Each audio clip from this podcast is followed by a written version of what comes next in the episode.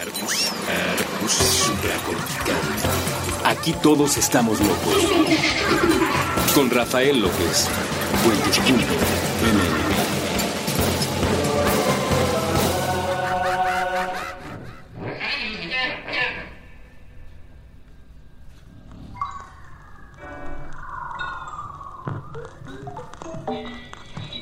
Hola a todos y bienvenidos una vez más a este programa que se llama Supracortical.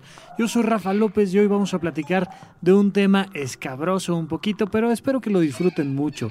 Ya en, en episodios anteriores habíamos platicado sobre el tema de la muerte y hoy vamos a platicar de una versión que es el suicidio. Eh, es muy importante que platiquemos de estos temas porque básicamente es una de las circunstancias de más riesgo a las que se puede enfrentar un profesional como yo que se dedica a temas de la salud mental, a la psiquiatría y bueno, pues quisiera platicar con ustedes porque es una situación verdaderamente de urgencia. Eh, más de una persona se ha enfrentado a temas de qué hago. Un amigo mío me está diciendo que se está cortando las venas literalmente o que está planeando hacer algo contra su vida y tal. Pero vamos a irnos introduciendo poco a poco en este tema. Para empezar hay que comprender eh, cosas que ya habíamos comentado en, en episodios anteriores, que es que el ser humano pertenece a una manada y pertenece a una sensación de comunidad que es 100% necesario para nosotros. Para sentirnos en una verdadera seguridad necesitamos estar dentro de una estructura afectiva que nos permita sentir que tiene sentido lo que estamos haciendo. Algo que sucede muy a menudo es que las personas en estas grandes ciudades se van aislando, aislando, aislando, aislando. Hay por ahí un libro muy interesante que se llama eh, El mono desnudo, que nos habla de cómo hemos hecho estas megatribus y estos, estos lugares tan enormes que de tan enormes nos hacen vivir solos. Cuando, cuando comenzó la estructura del ser humano, pues se, comenzó con pequeñas comunidades. A lo mejor había cinco personas o diez personas o veinte personas, pero poco a poco nos fuimos dando cuenta de que mientras más personas había, más cosas podíamos hacer. Hasta que construimos estas enormes ciudades que van a toda velocidad, que te despiertas a las cinco de la mañana y ya es tarde, que te duermes a las dos de la mañana y no te puedes dormir, que sales y te metes a una lata metálica con ruedas que te traslada y donde muchas personas van viajando solas en estas latas metálicas con tu propia música, aislado de todos los demás, aislado de los gestos y de la estructura biológica que nos permitía sentirnos en comunidad. Bueno, esto ha generado sociedades donde las personas se sienten profundamente aisladas. Por eso han resurgido en las últimas décadas estas comunidades pequeñas, autosustentables, con una búsqueda más natural del contacto, porque hay una necesidad social, pero también emocional, personal, de volver a los orígenes. Ya no podemos crecer más, ya no podemos vivir en una, en una megalópolis, en una gran ciudad que abarque un país completo. No es, no es eh, concebible para nuestro cerebro la comunidad de esa manera. Muchas personas lo han experimentado cuando se van a un pequeño poblado y les llama la atención que la gente se saluda por las calles. ¿Por qué no vas saludando a todas las personas que te encuentras en el metro? Primero porque no acabarías, básicamente, y segundo porque no sabes quiénes son y no los vas a volver a ver jamás en tu vida probablemente medio saludas al vecino, que cada vez menos tenemos necesidad de convivir con ellos medio saludas a la gente este cuando vas llegando a la escuela, al barrendero, porque son gente que ves todos los días. Sin embargo, pues a la gran mayoría de las personas con las que te topas no las vuelves a ver nunca, de repente te cruzas con un golpe de hombros o de repente uno de ellos te gana la puerta del metro, de repente pasan muchas cosas que más son convivencias agresivas o, o nulas que otra cosa y entonces te da una sensación de estar en un desierto, en un desierto donde los granos de arena son personas que te pueden ver feo o que te pueden ver con una mirada vacía, digamos, porque no tienen ningún contacto afectivo contigo.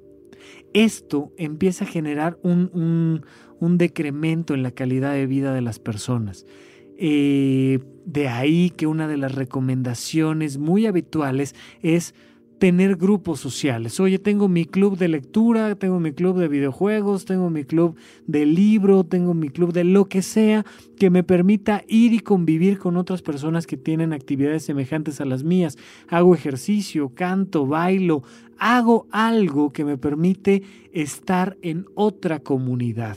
Y entonces empiezas a ver tu, tu teléfono celular con los grupos de WhatsApp y bueno, pues tienes al menos ahí una comunidad con la que convives, porque a veces ya ni con tu familia, ya tu papá tiene un ritmo de vida que casi no lo ves, que casi no hablas con él, que no sabes cómo piensa, tu hermana igual, tu tío lo mismo, tu primo, y de repente tu verdadera comunidad está en el celular, porque es en Facebook o es en el WhatsApp o es en algún punto así, donde empiezas a convivir con los que realmente quieres convivir, que son gente con la que idealmente ves en algún punto de la semana y los ves de frente y les das un abrazo y los saludas y esta convivencia de cara a cara se vuelve tu verdadera familia. ¿Por qué les comento toda esta estructura social? Porque el camino más obvio y evidente sería hablar de que el suicidio es una enfermedad mental y de que una persona trastornada o deprimida pues va a empezar a generar una serie de pensamientos que lo lleven a cometer eh, la ignominiosa conducta del acto suicida. No. El origen mismo del estudio científico del suicidio tiene que ver sobre todo con lo social Emile Durkheim, eh, un francés, un hombrecito francés, fue el primero que estudió en, forma estadística y de una manera muy importante el tema del suicidio y decía, el suicidio es un hecho social.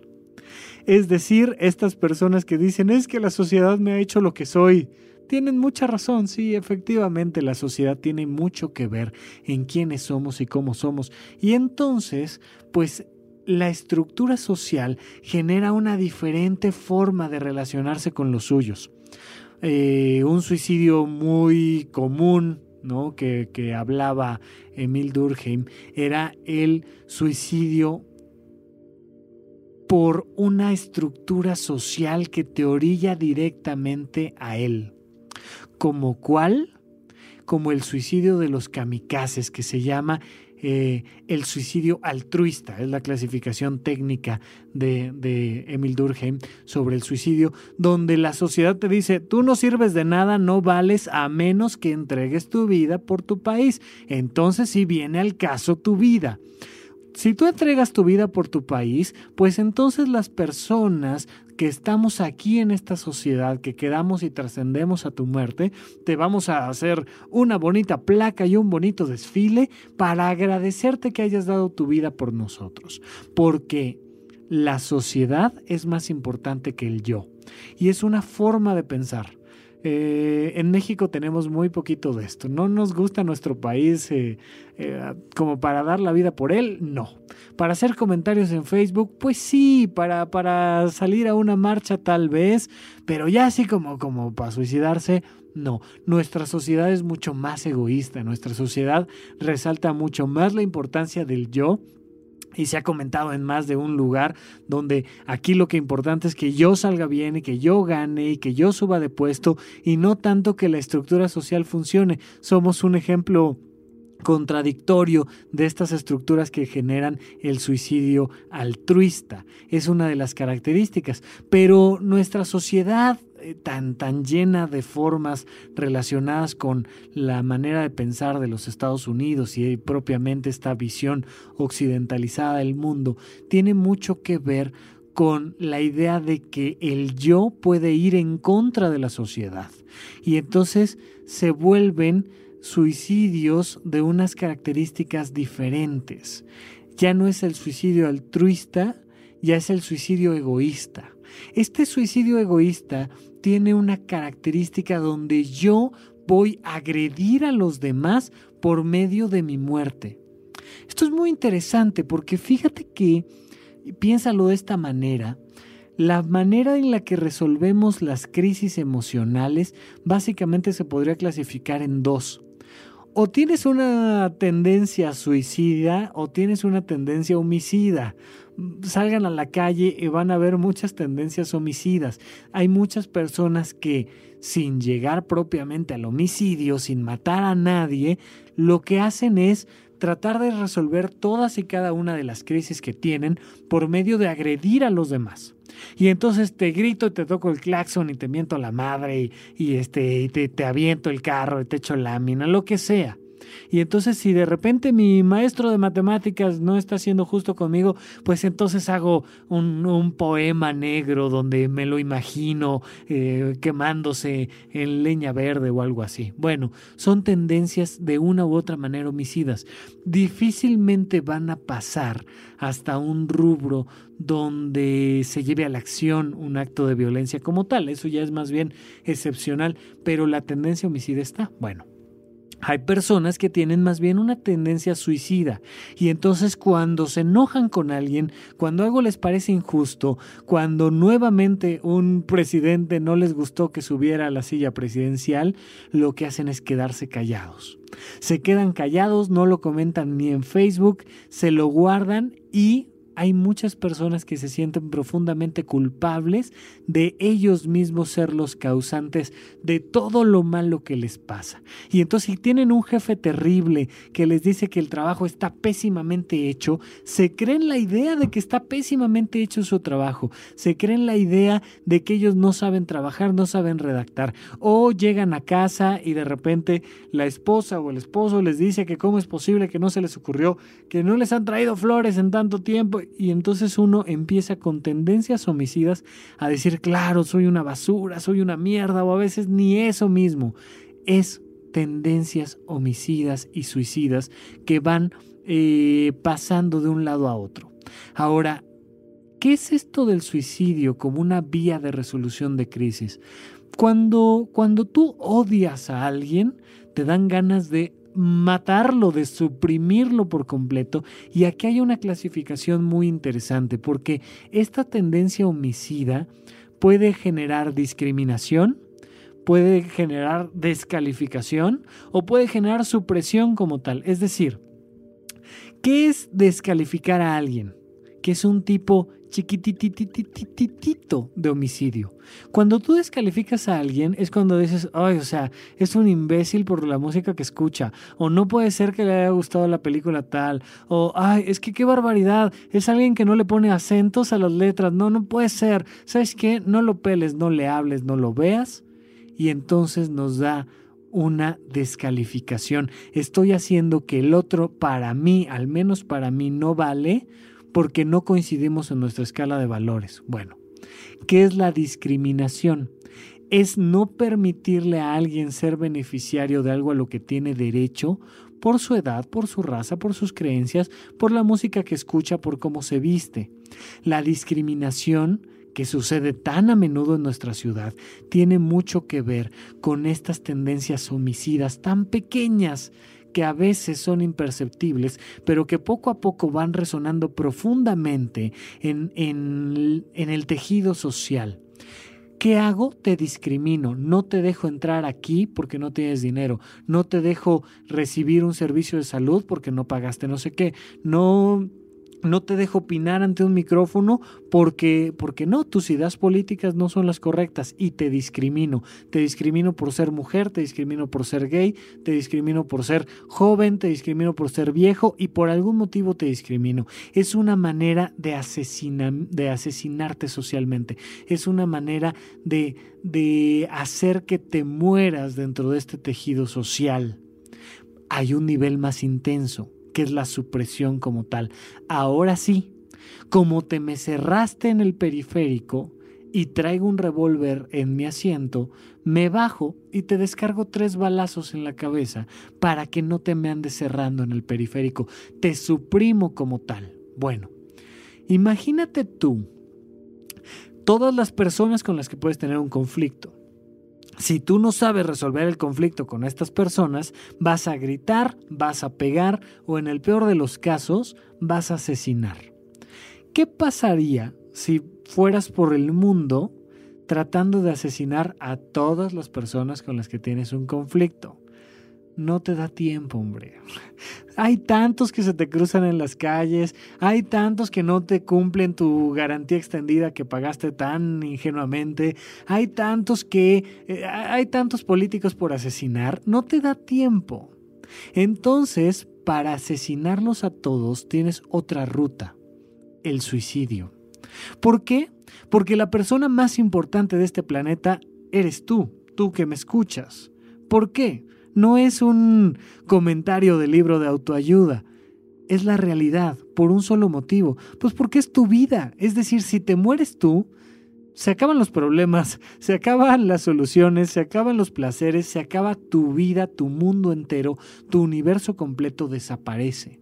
Entonces una rápida manera de asesinar a todo el planeta es muriéndote tú. Porque a la hora que se muere el personaje principal de la película, se acaba la película. Y en tu vida tú eres el personaje principal de la película. Entonces hay muchas personas que han llegado a esta conclusión.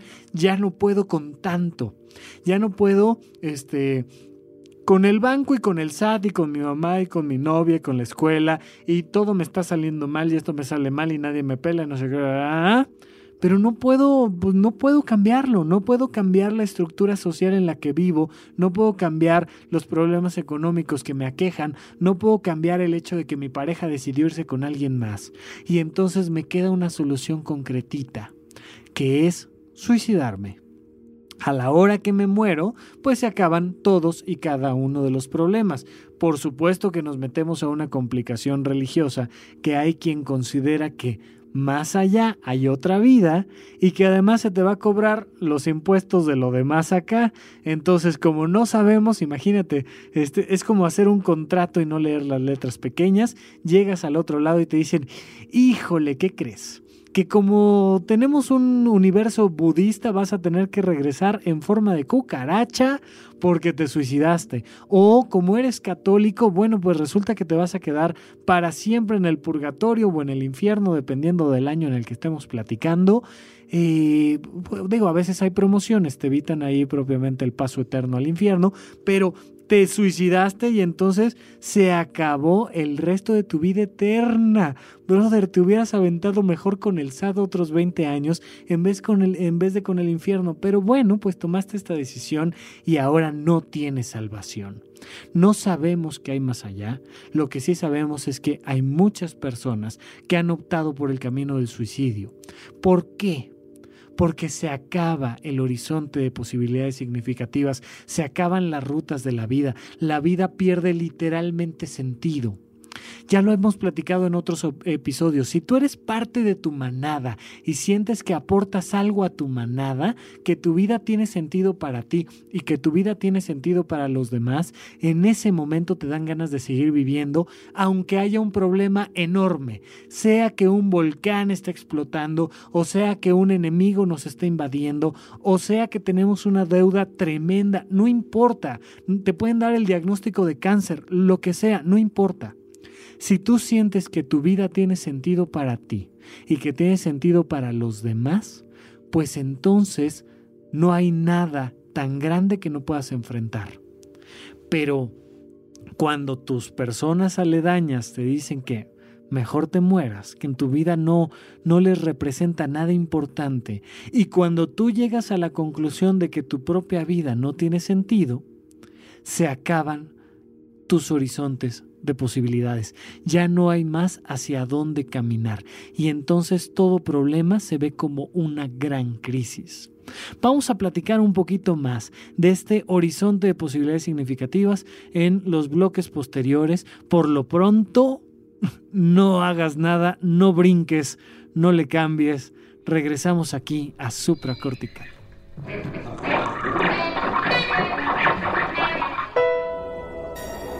Alianza Rebelde.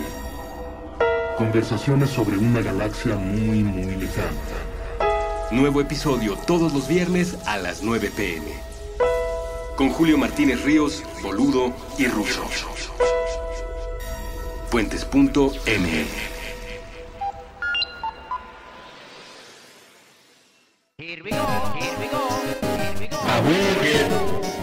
No se vale trabar con Andrés Boludo Durán y Armando Razo.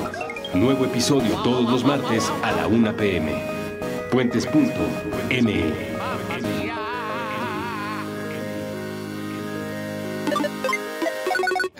Supracortical.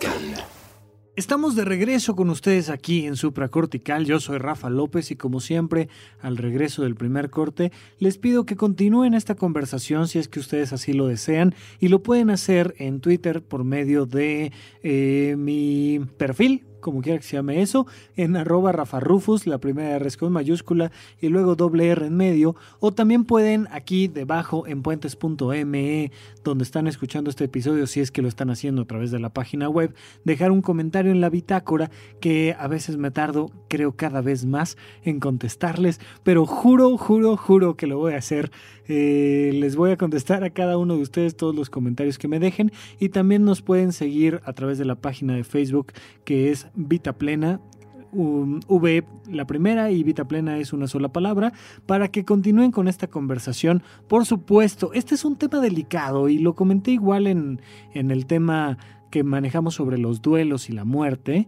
Si tienes alguna duda, si estás pensando en poner en riesgo tu vida o si conoces a alguien que lo está haciendo, es importante que recibas un apoyo profesional. Eh, la mayoría de las veces la situación no es tan grave como uno cree. Cuando ya uno es psiquiatra y estuvo cuatro años enclaustrado en un manicomio, pues las cosas graves tienen un significado diferente. Uno ve ya tantas cosas que de repente dicen, oye, pues es que estoy a punto de brincar. Ah, hombre, no pasa nada, a ver, platícame. Y muchas veces es una buena alternativa. Fíjate que había eh, líneas, no sé si las siga habiendo en Estados Unidos, en México no las hay, pero había líneas de atención al suicida. ¿Por qué? Porque cuando haces que una persona que está a punto de suicidarse platique durante un promedio de dos horas, por lo regular ya no comete el acto. Aunque no seas el ultra super mega terapeuta, aunque no hayas leído los, todos los volúmenes de Freud, aunque no sepas la interpretación de los sueños, si haces que una persona que está a punto de suicidarse platique contigo dos horas, lo más probable es que no lo haga, a veces con 30 minutos basta.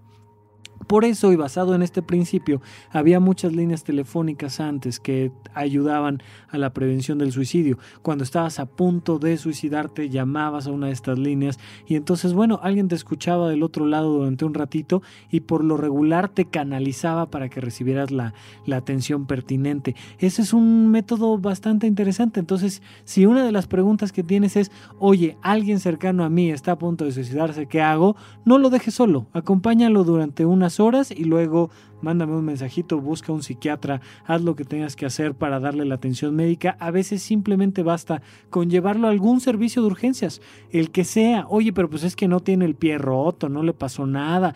Pero esto es como más un tema emocional y nos da la sensación como que esto no es parte de la medicina. No, al contrario, es una urgencia médica. Si estás frente a una persona que está emocionalmente inestable o si tú estás emocionalmente inestable y estás seriamente considerando el tema del suicidio, acude a un doctor, el que sea, de preferencia a alguien que esté entrenado en temas de psiquiatría.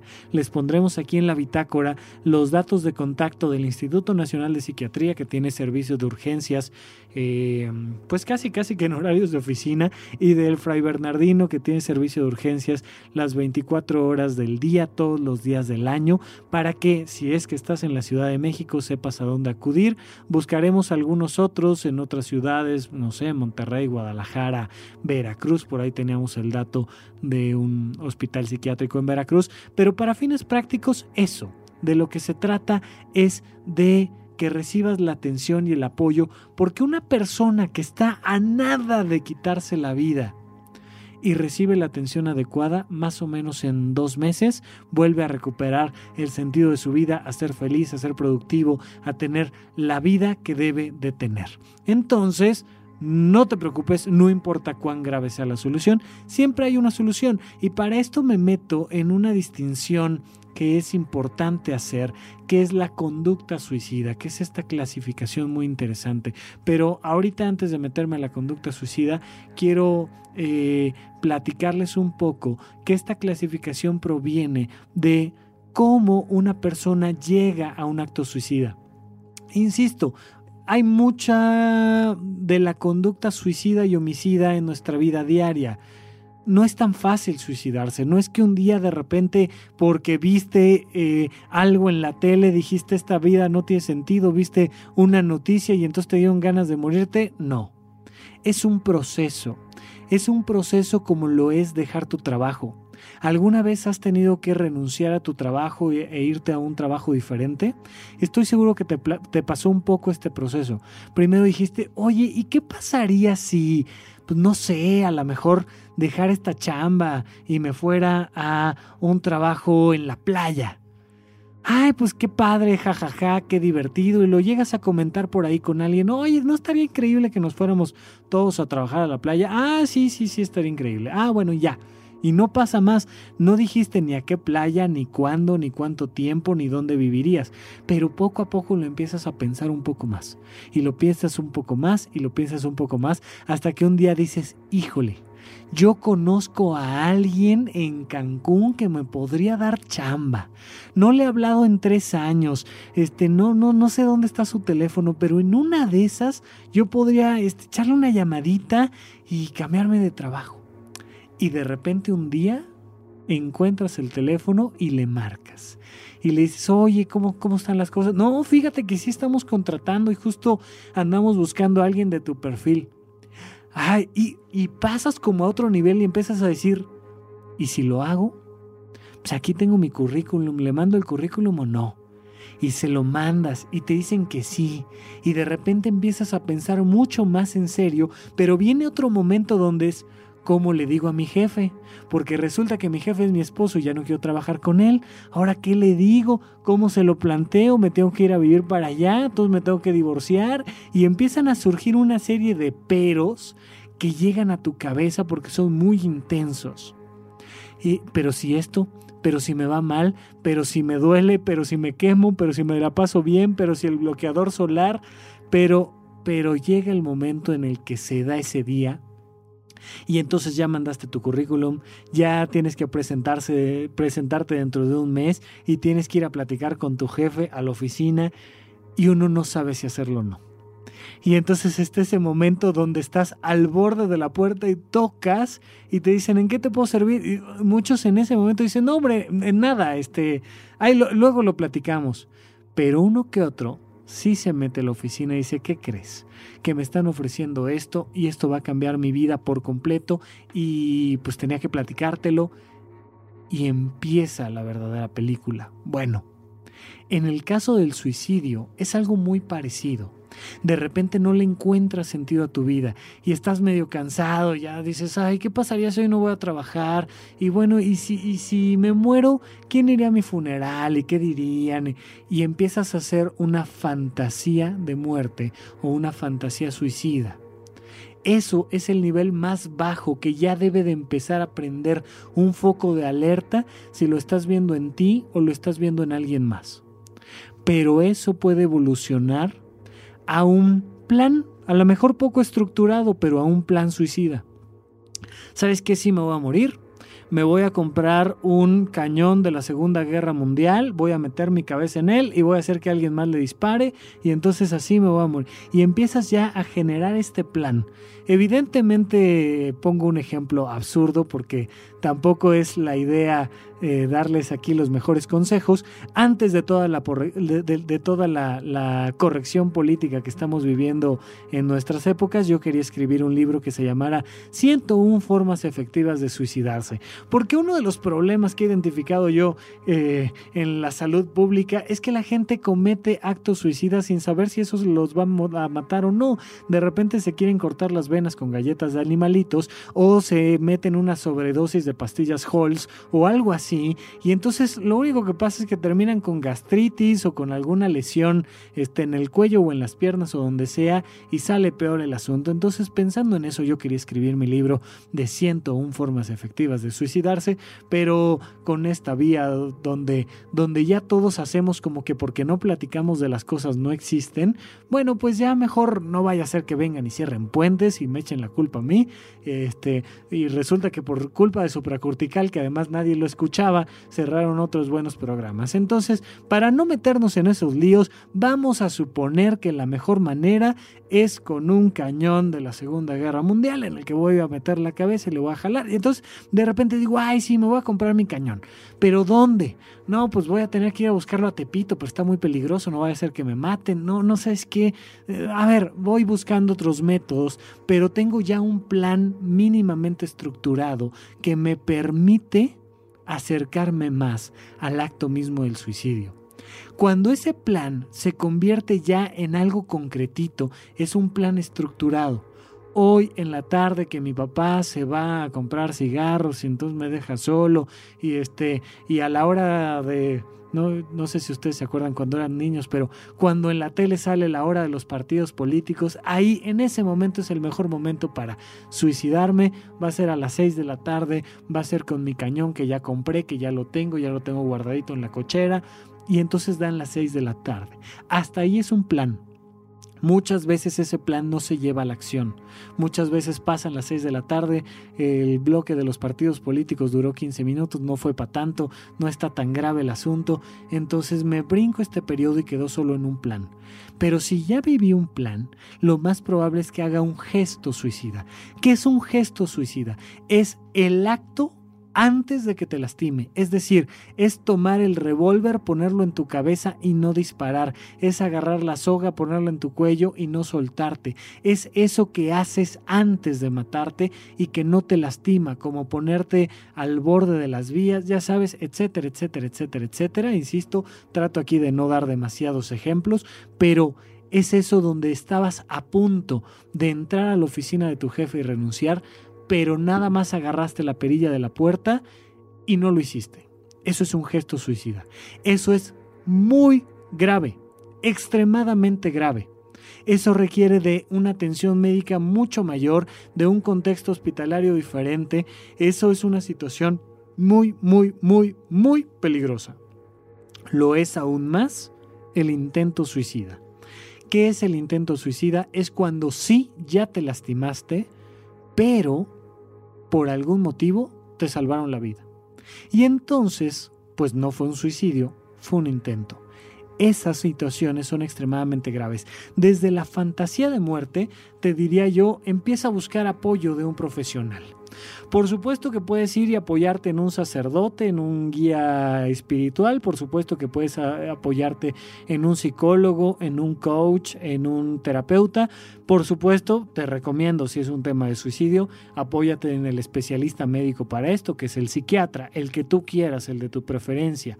Pero apóyate en alguien desde el tema de la fantasía de muerte no te van a hospitalizar, no te van a amarrar, no te van a dar chochos. Si lo haces a tiempo, lo más probable es que con algunos ajustes pequeños a tu vida puedas volver a construir el sentido de tu propia vida.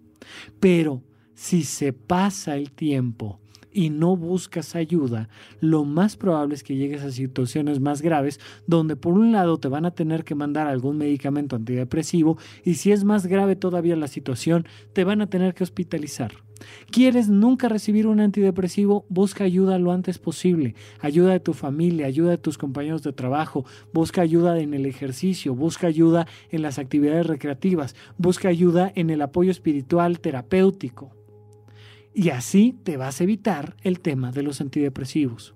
El problema es cuando ya es necesario un apoyo médico y entonces dices, no, no, no, esas cosas matan, entonces mejor no me las tomo. Igualmente terminas en un proceso suicida. Mejor vamos a buscar atención lo antes posible y si estás en una situación grave, sigue las indicaciones médicas, te lo recomiendo. Este es un tema muy, muy, muy, muy serio, por eso bromeo con él y trato de explicarles que mientras más vayas construyendo tu línea de vida, el sentido de tu existencia, menos probabilidad hay de que incurras en una situación de estas. Pero por supuesto, pues te puede tocar estar junto a alguien que es alguien que quieres mucho y que a pesar de que quieres mucho, de que le dices, no hombre, pues échale ganas, como que el consejo no sirve de mucho, ¿eh? se los aviso de antemano. Ya platicamos en un podcast completo que pondremos ahí igual el link en la bitácora sobre el sentido de la vida. Este sentido, dado su significado y dada su dirección. Chequen un poquito el, episodio del sentido de la vida eh, que hicimos aquí en Supracortical para platicar un poco más al respecto, para plantear la situación de cómo el horizonte de posibilidades significativas me aleja del suicidio. Vamos a, a ponerlo de esta manera. Una persona que encuentra sentido en su propia existencia y en el apoyo a los demás, no se va a suicidar. No es este ni los videojuegos, ni la literatura negra, ni nada de esto lo que se relaciona directamente con la muerte de las personas.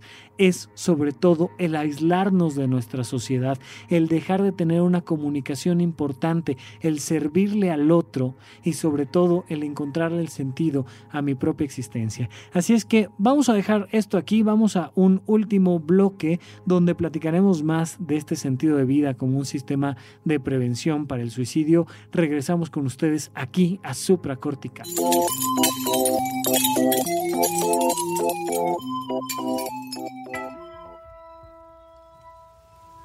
Piensa que se trata de una esfera. La pelota crece en ti y desde tu cuerpo sale al mundo, viaja, se expande, expande. Flota sobre la banqueta y choca contra los árboles, contra los edificios, se enreda entre los rayos de las bicicletas. No es raro que la esfera reviente en el aire, entre una nada y otra nada, sin alcanzar ningún destino. Pero lo importante es que a veces toca a otros seres vivos. Los perros, los gatos y los hámsters llegan a percibirla en forma de una caricia sobre el lomo o a la altura del pecho. La esfera va y viene. Es frágil como las burbujas de jabón de los parques de los domingos. Con frecuencia los seres humanos se niegan a ser tocados por esta estructura de libre flotación. La encuentran extraña, ajena a las piezas del rompecabezas que supuestamente debe conformar su vida adulta. Pero con suerte, al menos un par de veces en la vida, los habitantes del planeta Tierra están desprevenidos, lo suficientemente ajenos al ruido de las noticias y el destello del teléfono. Y la esfera que alguien ha enviado a flotar en dirección suya logra tocarles. Les inunda, les conmueve, les pinta el mundo de colores nunca antes vistos. Les deja saber que este planeta también es una esfera, un círculo, que no existen lados. Piensa que se trata de una esfera. Esta esfera invisible, intangible, no está a la venta. No puede empacarse, ni envolverse, ni dominarse. Cuanto se dice sobre ella es tan solo una aproximación. Otro intento fallido por sujetarla entre los dedos. La esfera, ha dicho el sabio en otro tiempo, con otras palabras, es todo lo que necesitas.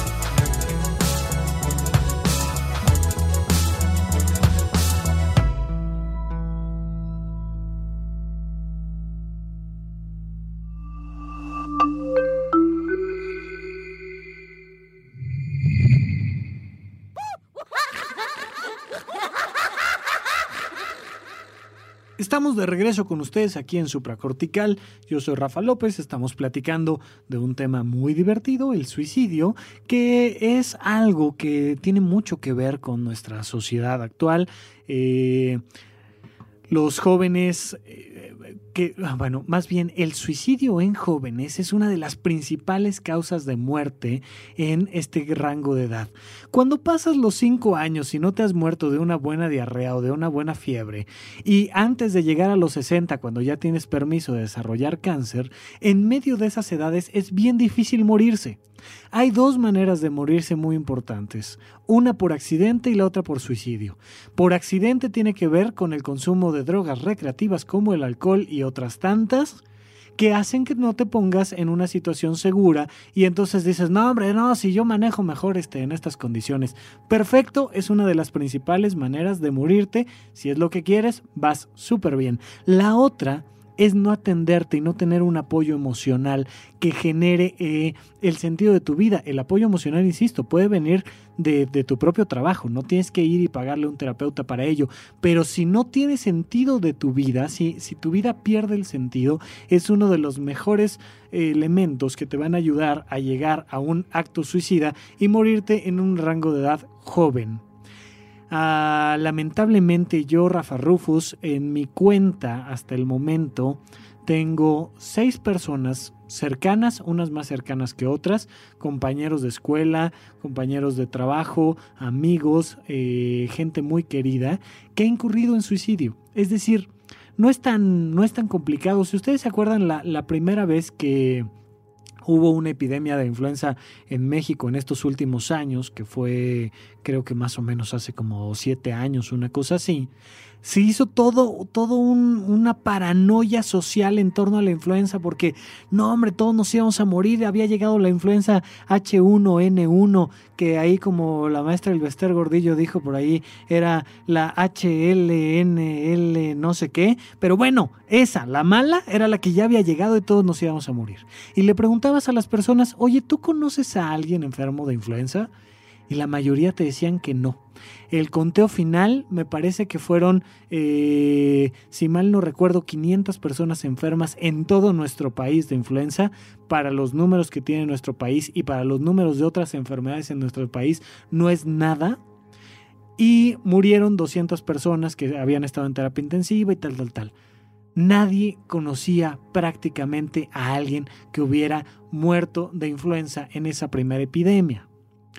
Si tú no conoces a alguien, pues entonces es epidemia, hombre. O sea, es decir, si tú sales a la calle y le dices a alguien, oye, ya, ya este, leíste de lado a lado el Quijote, te van a decir que no, que lo conocen, pero no lo han leído de lado a lado. No hay una epidemia de lectores del Quijote, no hay una epidemia de personas que hayan visto la película de arte que se presentó en Morelia como ópera prima de no sé qué. Bueno, pues no, pero sí están los que vieron Star Wars. Si hubo una epidemia de gente que vio Star Wars. Bueno, quisiera yo preguntarte, y a lo mejor estaría muy interesante que me lo dejes en la bitácora. ¿Hay una epidemia de suicidio? ¿Conoces a alguien que se haya suicidado?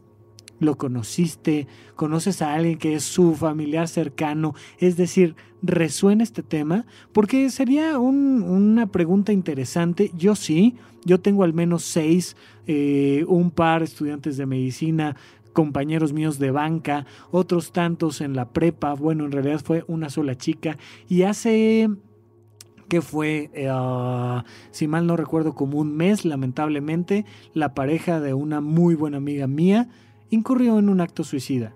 Al menos yo, yo tengo contacto con seis. Tú que me estás escuchando, si puedes dejármelo en la bitácora, sería muy interesante. ¿Conoces a alguien que se haya suicidado?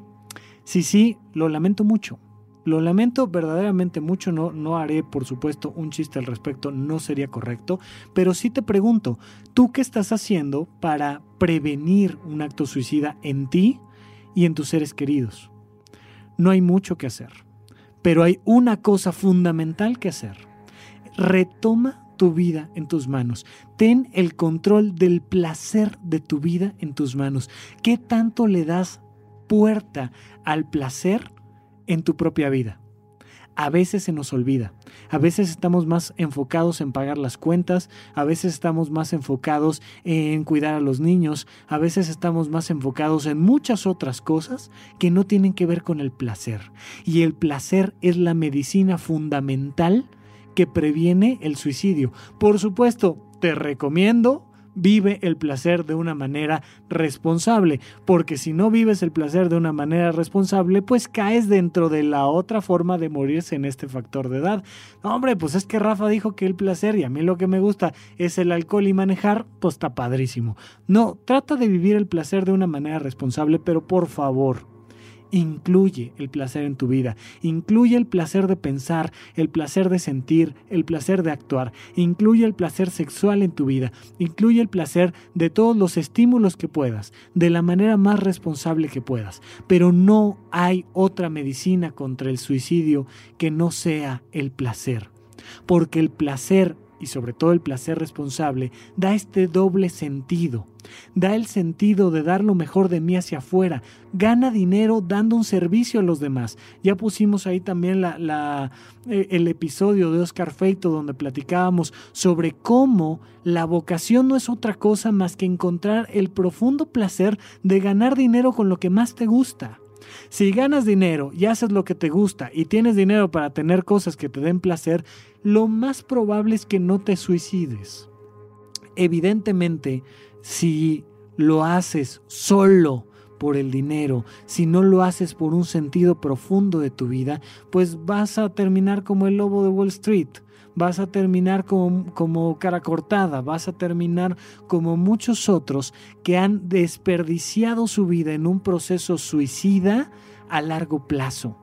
Hay muchos, y te lo dicen en entrevistas claras y concretas, muchos narcos que dicen, a ver, ya sé que mi vida no tiene sentido.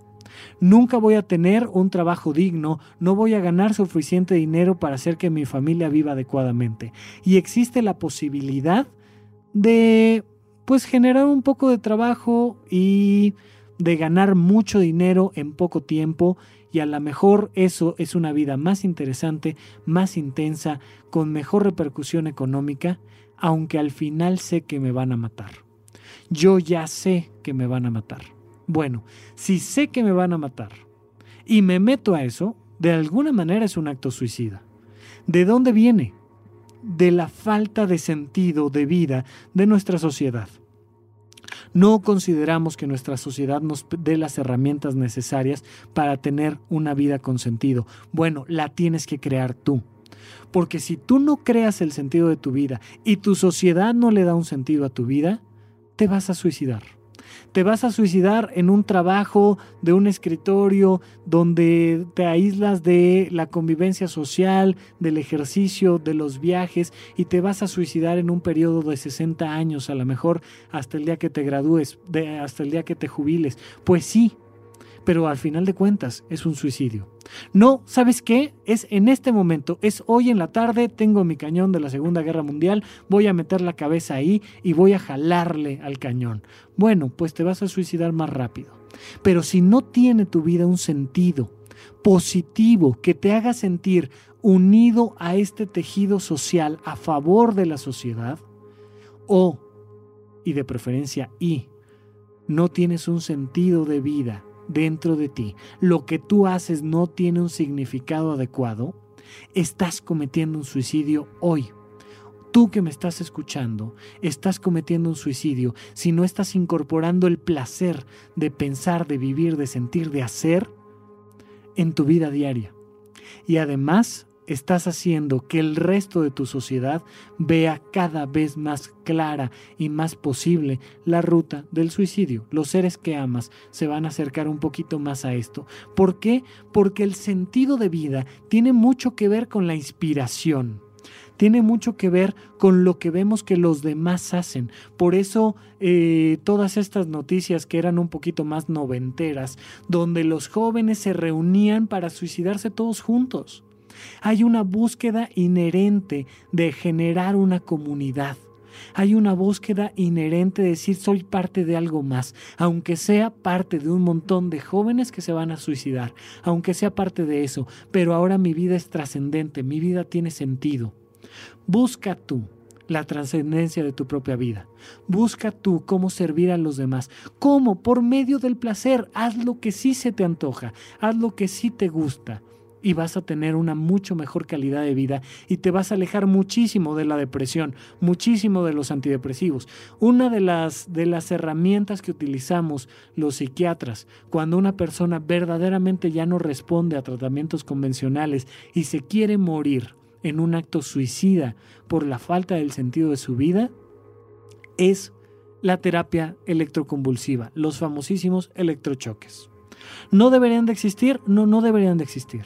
No debería de existir el suicidio, no debería de existir los antidepresivos, no debería de existir muchas cosas. Pero para ello hay un camino, que tú ejerzas el placer y el servicio en tu propia vida. Ojalá, ojalá que así lo sea. Por supuesto que este programa nos da la oportunidad de hacer otro diferente que sería ¿Qué pasa con la eutanasia y con el deseo genuino de morirse? ¿Es suicidio? ¿No es, no es, no es un acto suicida? te da la posibilidad de un tratamiento antidepresivo, de no entrarle al tema de la eutanasia. Ese es otro tema aparte, porque estoy seguro que va a salir en, en los comentarios, en la bitácora, en Twitter, en Facebook, ese tema central. Pero ahorita no estamos abordando ese. Estamos abordando el tema de cuando tu vida, a pesar de poder tener un sentido, no lo tiene. Así es que les recomiendo muchísimo, ábranle la puerta al placer y al servicio y se van a evitar todos estos problemas. Pero si conoces a alguien o tú mismo estás con una idea recurrente suicida, por favor, por favor, busca apoyo de un profesional. Muchísimas gracias a todos por escucharme. Yo soy Rafa López, esto es Supracortical y a partir del próximo viernes a las 8 de la mañana, como cada semana, tendremos otro episodio más. Ojalá lo disfruten y espero sus comentarios. Hasta luego.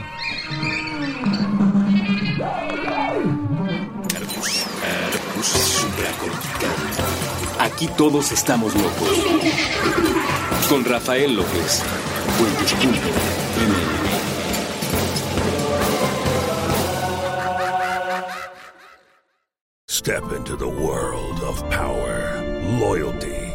Luck. I'm gonna make him an offer he can't refuse. With family, cannolis, and spins mean everything. Now, you wanna get mixed up in the family business. Introducing The Godfather at Choppacasino.com. Test your luck in the shadowy world of The Godfather slot. Someday, I will call upon you to do a service for me. Play The Godfather now at Choppacasino.com. Welcome to the family. No purchase necessary. VGW Group. Void where prohibited by law. 18 plus. Terms and conditions apply. Hola, buenos días, mi pana. Buenos días, bienvenido a Sherwin Williams. ¡Ey! ¿Qué onda, compadre? ¿Qué onda? Ya tengo lista la pintura que ordenaste en el ProPlus app. Con más de 6.000 representantes en nuestras tiendas listos para atenderte en tu idioma y beneficios para contratistas que encontrarás en aliadopro.com. En Sherwin Williams somos el aliado del PRO.